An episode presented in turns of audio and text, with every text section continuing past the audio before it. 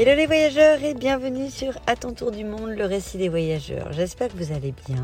Aujourd'hui, je vous emmène retrouver Mathilde et Nicolas qu'on avait découvert dans l'épisode numéro 15. Ils nous ont déjà fait voyager à travers la Scandinavie, puis les États-Unis, le Canada et enfin l'Amérique centrale. Cette fois-ci, c'est en Colombie qu'on va suivre leurs aventures. Alors bonne écoute.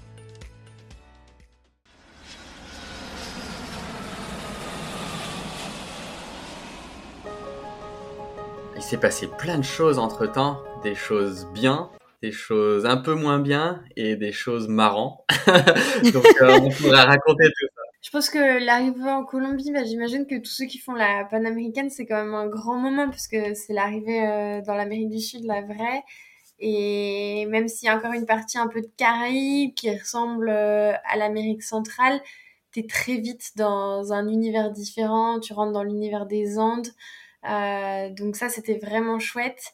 Mais nous, avant d'aller vers la montagne et d'aller vers le sud, pour la Colombie, on a décidé d'aller à la Guajira, qui est une région, euh, en fait, vraiment à l'angle entre l'océan Atlantique et la mer des Caraïbes, et qui est très particulière en Colombie, parce que c'est un territoire qui est contrôlé par euh, les populations originaires de cette région-là. Donc les Espagnols n'ont jamais réussi à prendre le contrôle sur cette région. C'est un peuple qu'on appelle le peuple Wayuu. C'est un peu figé dans le temps d'une certaine manière.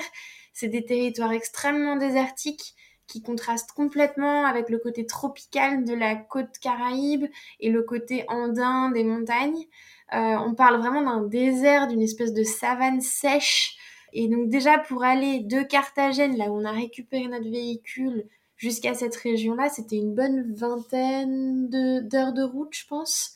Et donc pour nous, c'était vraiment nos premiers pas en Amérique du Sud. Et ça a été un souvenir mémorable parce que il y a une route en fait qui monte dans cette péninsule, qui longe une voie ferrée qui est une voie ferrée minière en fait qui apporte les minéraux euh, jusqu'à la côte. Et nous, notre objectif dans l'avance dans cette région, c'était d'atteindre le point, on dit septentrional de l'Amérique du Sud, donc le point le plus au nord du continent, du continent sud-américain, et pour ça, il fallait qu'on traverse les territoires Wayuu. Ça a cette particularité que c'est extrêmement sous-développé. Il n'y a plus de routes goudronnées à partir d'assez tôt euh, dans la péninsule. Et on avait, euh, on avait quoi 100 km à faire, je pense? À faire de pistes dans le désert.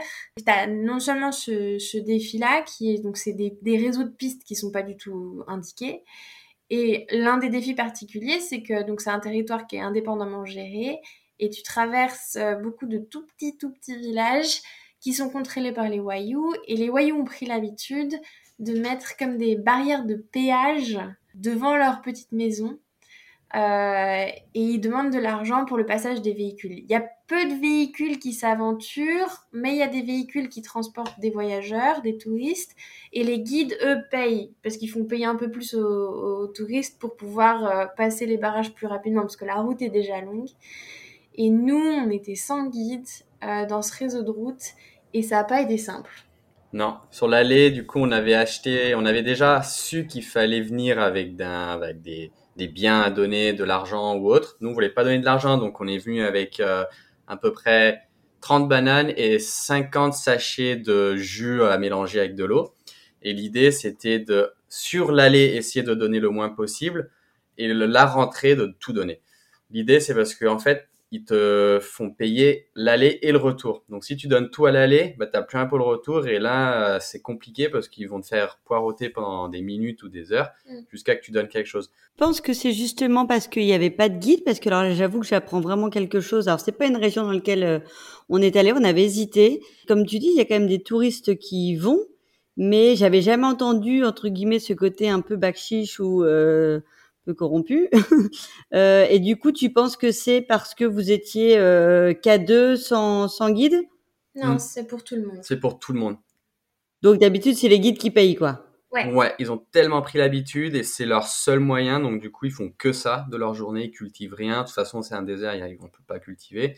Euh, il y en a qui vont à la pêche, mais à peine. Donc du coup, ils sont vraiment là et ils, ils gagnent pas mal d'argent. Donc c'est pas beaucoup pour nous, mais pour eux, quand tu as 50 ou 100 voitures qui passent par jour et tout le monde paye, c'est sûr que ça devient le truc le plus important et le plus intéressant de la journée. Ça veut dire qu'au niveau accueil, c'est moyen quand même. Très moyen, franchement, Ouais, pas étrange. du tout euh, intéressant. Non. Mais non, en fait, c'était superbe et intéressant dans le sens où tu traverses quand même ces villages qui sont faits en boue et puis enfin il faut être honnête tu vois c'est des gens ça fait des cent- des siècles et des siècles qui survivent dans cette région. Ils savent comment survivre. Ils vivent en partie de la pêche il y a un petit peu des chèvres et tout. Euh, ils arrivent à trouver de l'eau je sais pas comment.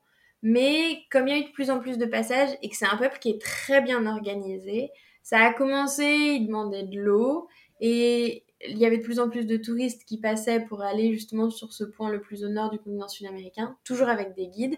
Donc après, l'euro s'est transformé en café, et puis du coup, ils ont bien aimé le café, et après, les guides commençaient à distribuer des cookies, tu sais, des gâteaux, et tout ça a fait une espèce d'inflation sur, euh, sur ces pistes, mais on parle vraiment de pistes paumées au milieu de nulle part. Nous, notre euh, plan à l'origine, c'était d'essayer d'éviter les, les villages, et euh, on s'est retrouvé coincé, embourbé dans une saline euh, au milieu du désert. J'étais tout seul euh, dans notre véhicule, personne à l'horizon de, je pense, 3 km dans toutes les directions, et on était quatre pneus dans, dans le sable, et avec le, châssis qui touchait. Donc là, il fallait sortir les pelles, il fallait qu'on fasse tout tout seul, sans réseau, et t'avais rien du tout. Donc par chance, au premier coup, on a sorti, puisqu'on s'est dit, on a une chance, et donc on a vraiment fait bien le taf de pouvoir sortir la voiture avant de vraiment essayer. Et c'est sorti, mais du coup, on a vite repris les pistes des villages, parce que c'est plus sécurisé, on va dire, en termes de pas se, pas s'embourber, mais sinon, oui, du coup, tu as la, la désavantage de, de devoir gérer tous les, pratiquement tous les 100 mètres, des fois tous les 500 mètres, un- une corde au milieu de la route, et c'est des villageois qui attendent leur paye. De temps en temps, tous les 15 mètres. T'as- t'en as- tu les as les unes à côté des autres. Ouais. T'as une famille avec une petite maison, les parents devant la maison, et ils mettent un enfant à chaque corde. Et donc, dans- sur 100 mètres, tu avais 5 cordes. Et, et du coup, ça marche euh, les bananes? Alors oui, nous on commençait toujours avec les sachets de, de jus parce qu'on en avait plein et c'était pas très cher. Et quand c'était un peu plus compliqué, on, on donnait des bananes aussi et ça, ça marchait On aussi. sentait la banane. Et, euh, et, et- mais par contre, on avait vraiment les plus durs, c'était les parents parce que souvent ils envoient leurs enfants. Mais quand c'est les parents, eux, c'est vraiment dur. Eux, c'est l'argent. On a, on a rien donné en argent. On a toujours réussi à donner soit euh, fruits ou bananes.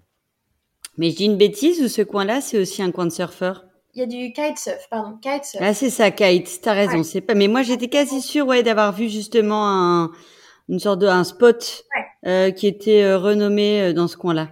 En fait, t'as la route de goudron et t'as un, un village qui est accessible sur la côte Caraïbe.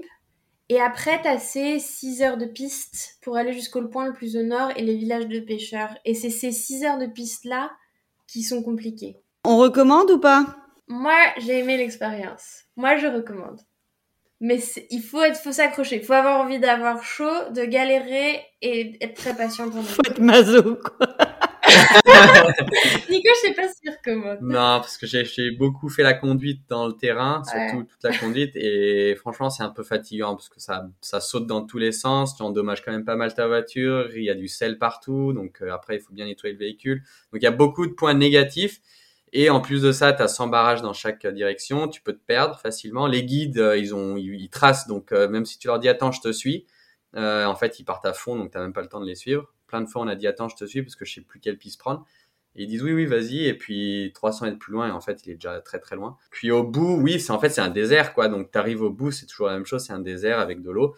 Et c'est en fait c'est juste le fait de dire on est arrivé au point le plus au nord de, de la péninsule Amérique du Sud. Quoi. Ok, donc en Et- tout cas, quelqu'un qui va en Colombie pour trois semaines, c'est clair qu'on va pas là-bas. On Moi, en je- a vu. On a vu des gens qui étaient de passage. Voilà, Mathilde dirait oui, moi je dirais euh, peut-être pas non. Parce que paysage unique en Colombie.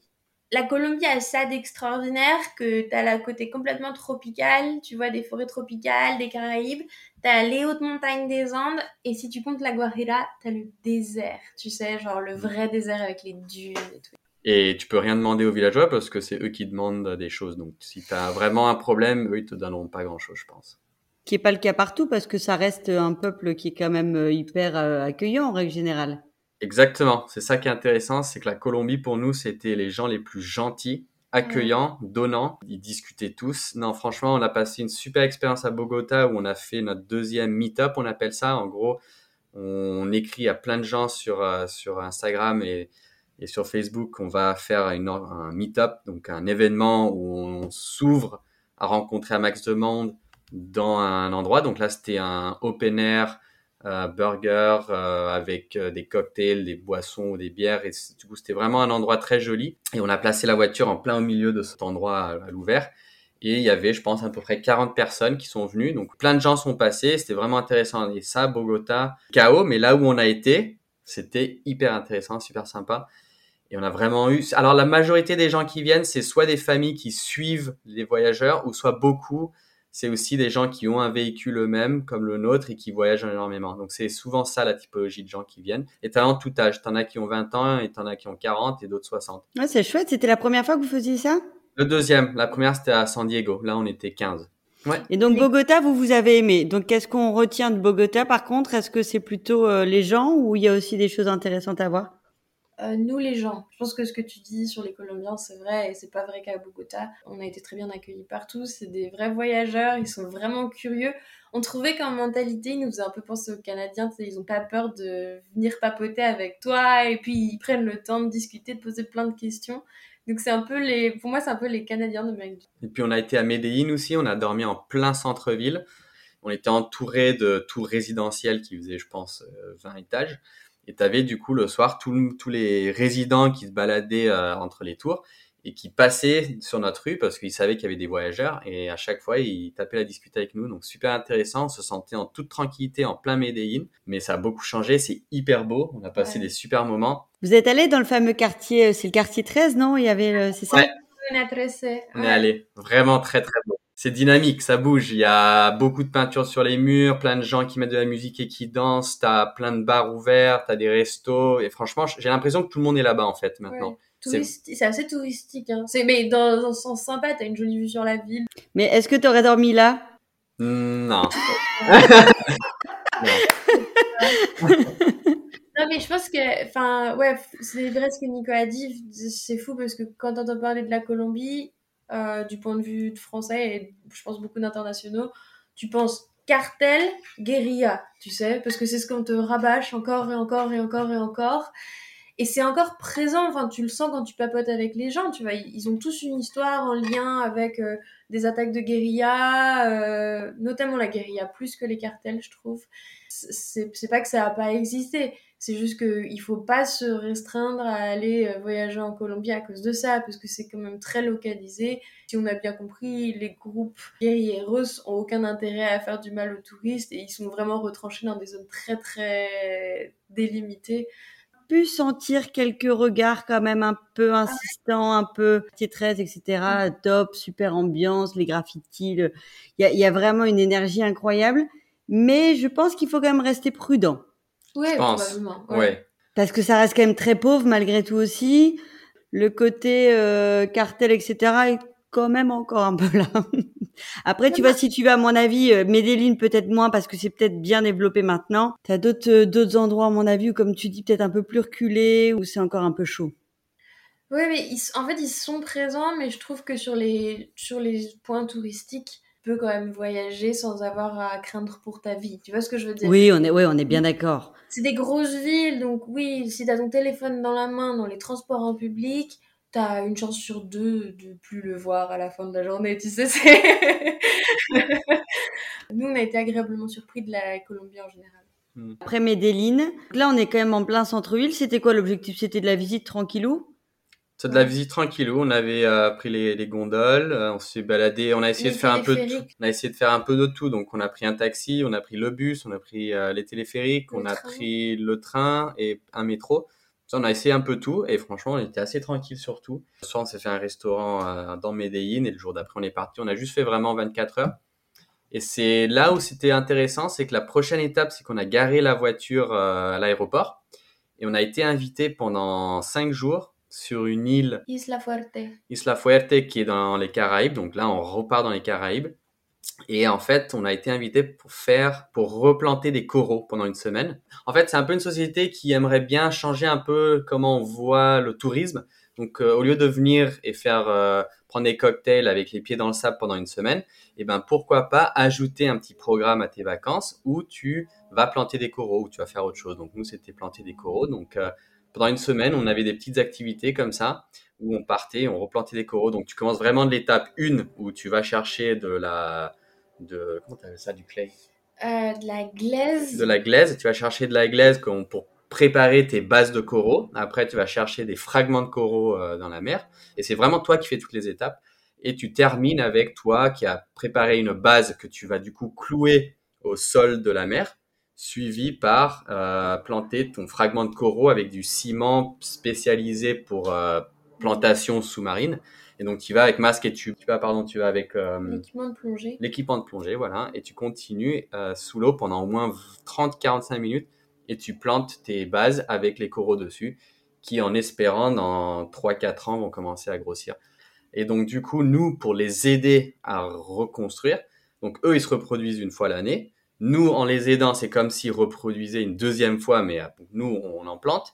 Donc comme ça, au moins, tu doubles le chiffre. Et donc, s'il y avait un programme comme ça tous les 3-4 mois, ce qui souhaiterait faire euh, la société avec qui on a travaillé, ce serait comme s'il reproduisait 3, 4, 5 fois à l'année ben, petit. On s'est beaucoup amusé. Après, c'était vraiment inattendu. On savait pas qu'on allait faire ça pendant notre voyage. Et quand on est arrivé, on a trouvé ça très, très chouette. Mais pense que ce que ça dit surtout, c'est la diversité du voyage en Colombie. Parce que, encore une fois, tu, peux voilà, aller dans les Caraïbes, planter du corail euh, sur des îles. Euh, t'as des villes, tu vois, genre l'ambiance de grosses villes comme Medellin ou Bogota qui sont quand même hyper animées. T'as le désert, on a parlé à la Guarira. Et après, nous, on a passé quand même beaucoup de temps dans les montagnes et c'est, c'est un peu la porte d'entrée des Andes. Mhm. Et tu vois, tu vas doucement, 1000 euh, mètres, 2000 mètres, 3000 mètres, 4000 mètres. et c'est la première fois on atteignait euh, avec la voiture 4000 mètres d'altitude. T'as aussi l'Amazonie. Oui, t'as l'Amazonie qu'on a, mais tu as vraiment euh, tous les climats, tous les paysages, avec des gens sympas.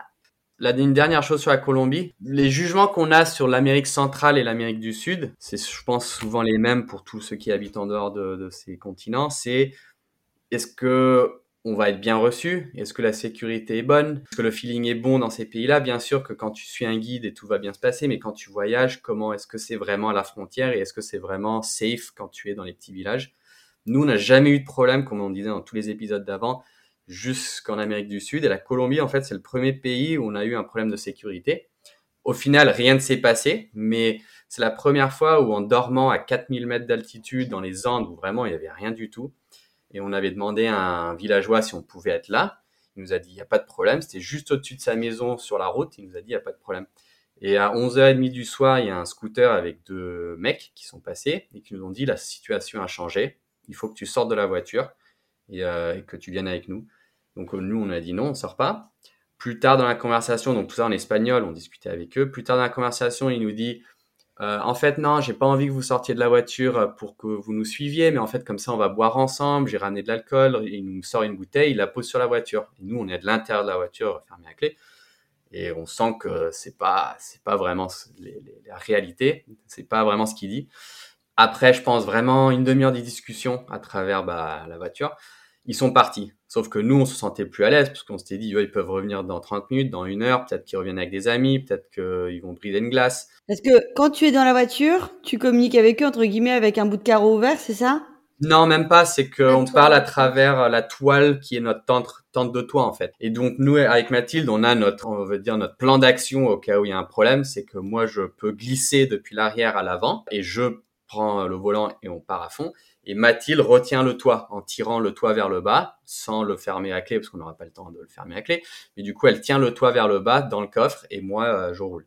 Donc ça, c'était notre plan d'action et on peut faire ça, je pense, en 20 secondes, on est parti. Là, c'est marrant quand tu parles comme tout de suite, la magie, elle s'éteint un peu et c'est le stress qui l'emporte, quoi. Mais au final, euh, il s'est rien passé, ils sont partis et du coup, on a réveillé le, le monsieur qui nous avait laissé dormir euh, juste au-dessus et on lui a dit, s'il te plaît, est-ce que du coup on l'a réveillé? On lui a demandé s'il pouvait ouvrir son portail, si on pouvait dormir dans son jardin, dans la voiture. Et il nous a dit OK. Et donc là, on a passé une nuit tranquille. Mais, euh, mais c'est la seule problématique qu'on a eu pendant tout le voyage. Donc là, ça fait un an et quatre mois qu'on voyage. C'est la seule fois qui nous est arrivé. Et au final, rien ne s'est passé. C'est juste. Ouais, mais tu vois, je crois que c'est pas anodin. On en avait un peu parlé ensemble la fois dernière. C'est-à-dire qu'à un moment donné, tu fais confiance à ton instinct, à tes intuitions. Et quand tu mm. sens qu'il y a un truc qui va pas, bah, il faut se faire confiance. Clairement, et pas que dans les endroits où on a été ou Medellin, il y avait plein d'endroits sur la mais euh, sur la carte des overlanders qu'on a sur l'application, il y avait plusieurs points rouges un peu partout où il disait vraiment toute une zone. C'est pas juste une rue, c'est vraiment toute une zone. N'y allait pas du tout. Il y en a plusieurs en Colombie. C'est le premier pays où on a vu en fait vraiment plusieurs zones où il faut juste pas du tout traverser. On a coupé plein de choses qu'on voulait visiter parce qu'on s'est dit on n'a pas besoin de, prendre les risques pour ça. Et c'est vrai que la Colombie, ça a été le premier pays comme ça. Et l'Équateur est pas loin derrière non plus. On était allé nous notamment de, sur la partie ouest pour aller voir les baleines. Ah. On traverse vraiment la jungle pour aller d'un petit coin à l'autre entre Bahia et El Valle. Alors c'est très beau, hein, mais pareil, il y a des petits moments où t'es pas complètement, complètement à l'aise. Enfin, en fait, je pense que nous, tu vois, on voit tout ça un peu comme une sorte de fiction, ces histoires de cartels et de et de guérilla, mais euh, les Colombiens, c'est un peu ce qu'on essayait de dire avant, ils ont tous une histoire liée à ça, et c'est pas des histoires marrantes. Nous, on a un des amis qui nous avait invité à Isla Fuerte, par exemple, lui, sa grand-mère a dû euh, quitter ses terres, tu vois, du jour au lendemain, parce que le cartel avait pris position du territoire. Euh, pour ce qui est la guérilla, on a une, une copine qu'on s'est fait sur la route. Sa mère a perdu tout l'usage de son bras et de l'audition à cause d'une explosion en plein centre de Bogota. Et c'est des, des, des, histoires, euh, c'est le hasard, tu vois. Cette, cette, dame n'était pas politicienne, cette dame n'était pas impliquée dans quoi que ce soit c'est le hasard des faits et ça prouve bien que ces événements sont plus proches que ce qu'on peut penser. Euh, après, ouais, encore une fois, comme on l'a dit, quand tu voyages, t'es pas, t'es pas forcément dans les endroits qui sont visés par ce type d'attaque, mais cette violence, elle est encore présente et elle est proche des gens. Je crois que ça s'est quand même beaucoup amélioré depuis 2017 parce qu'il y a eu les accords, mais nous, on l'a senti aussi avec Nicolas.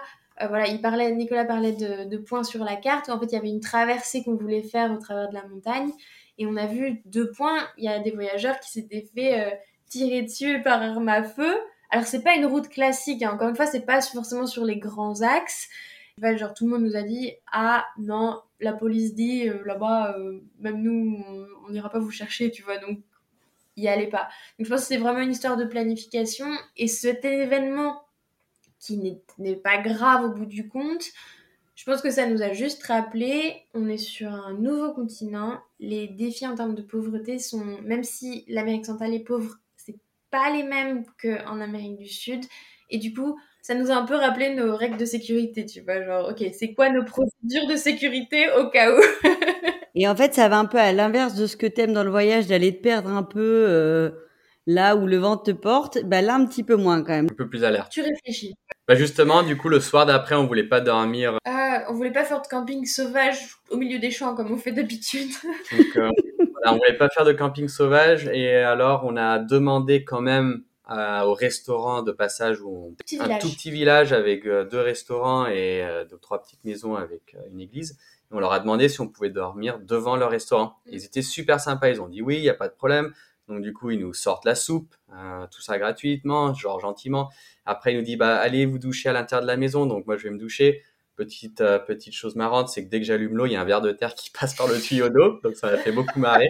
J'ai quand même pris ma douche. Après, ils nous disent prenez la Wi-Fi parce qu'on milieu de nulle part, il n'y avait pas de réseau. On a dit merci. Et le jour d'après, en fait, ils fêtaient, bon, c'est pas vraiment la fête, mais ils allaient faire le deuil de leur euh, de leur prêtre qui était mort l'année d'avant à la même date. Donc du coup, ils nous ont dit venez avec nous et venez à prier avec nous. Donc c'était très sympa. Donc on a passé tout un moment, mais du coup en essayant de rester plus proche des gens, d'un groupe de gens, pour essayer de, un, peu, s'intégrer à la communauté pour qu'on soit protégé par on va dire ce petit village. On a fait ça deux trois fois après. Euh, on a aussi dormi, je pense, une fois à une station d'essence juste pour être sûr. Et là, c'est bon. Euh, après une semaine, on avait oublié, pas oublié, mais on s'est, on a dit bon, ça va. Maintenant, pour partir dans la jungle et dormir au milieu de nulle part, c'est pas grave. Mais du coup, euh, juste pour vous dire, Mathilde maintenant prend 30 à 45 minutes de plus pour s'endormir parce qu'elle écoute euh, tous les bruits. Et ça, c'est du coup une, un traumatisme que qui va rester un petit bout de temps je pense, tant qu'on est dans ce voyage, parce que c'est un moment qui a été stressant, quoi. C'est-à-dire que c'est fou parce que, comme tu dis, à la fois, il s'est rien passé, mais tu as senti, quoi. Tu as senti un truc qui était, qui était vraiment pas bon pour vous. Et du coup, vous, vous gardez ça en mémoire, quoi. Bah, moi, je suis quasiment sûre d'avoir réentendu des motos revenir euh, après qu'on ait bougé la voiture et qu'on soit garé devant chez le fermier et qui cherchait notre voiture. Donc, enfin, pour moi, il y avait vraiment un truc qui allait se passer. Et en parallèle de ça, en fait, on a des amis qui ont été attaqués en Équateur, juste à la frontière avec la Colombie. Donc, eux, ils ont été vraiment attaqués pour le coup. Ils s'en sont sortis, ils vont bien. Mais en fait, c'était la veille de ce qui nous arrivé à nous.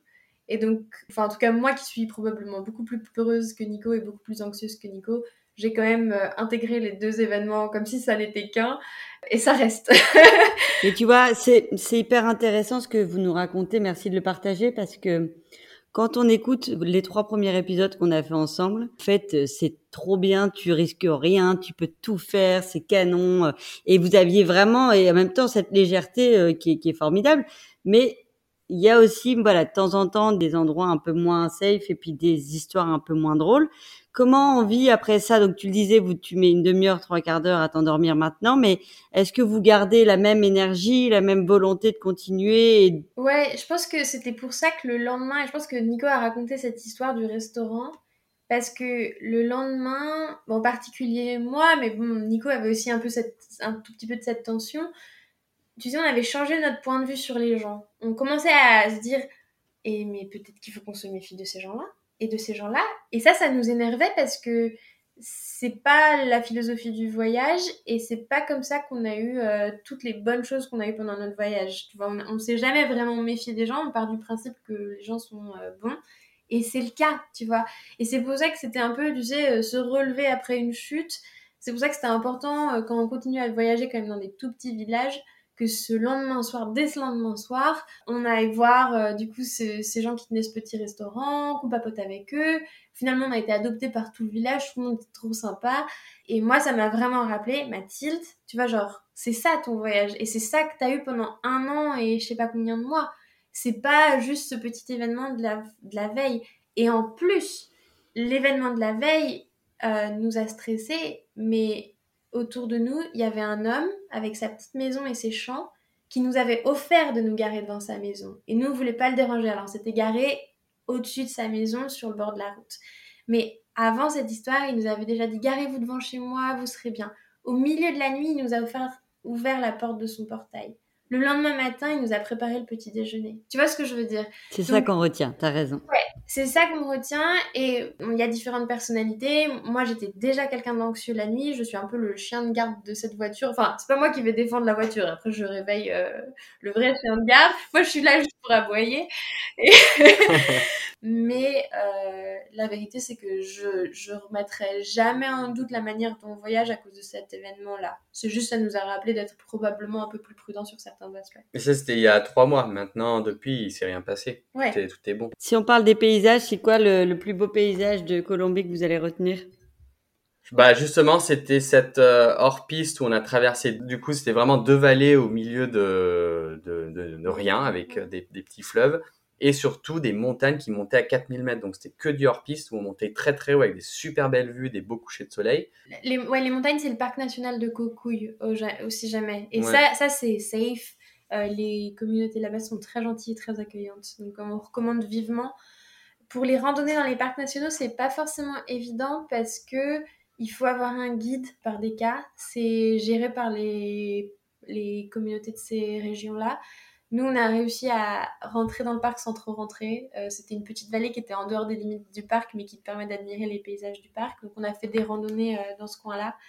Mais la Colombie, c'est pas là où c'est le plus facile de faire des randonnées. Euh, on recommanderait peut-être plus les, les pays un tout petit peu plus au sud, l'Équateur ou le Pérou pour ça.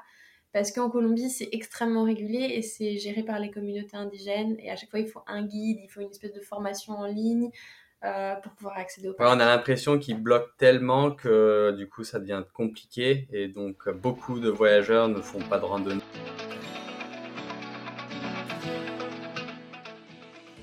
Et voilà, cet épisode est terminé. J'espère qu'il vous a plu. Si c'est le cas, n'hésitez pas à le partager avec votre entourage. Abonnez-vous pour ne manquer aucun épisode et prenez quelques instants pour laisser un avis ou une note sur votre plateforme préférée. Vos retours sont précieux et m'aideront énormément. Merci d'avance et à bientôt pour de nouvelles aventures.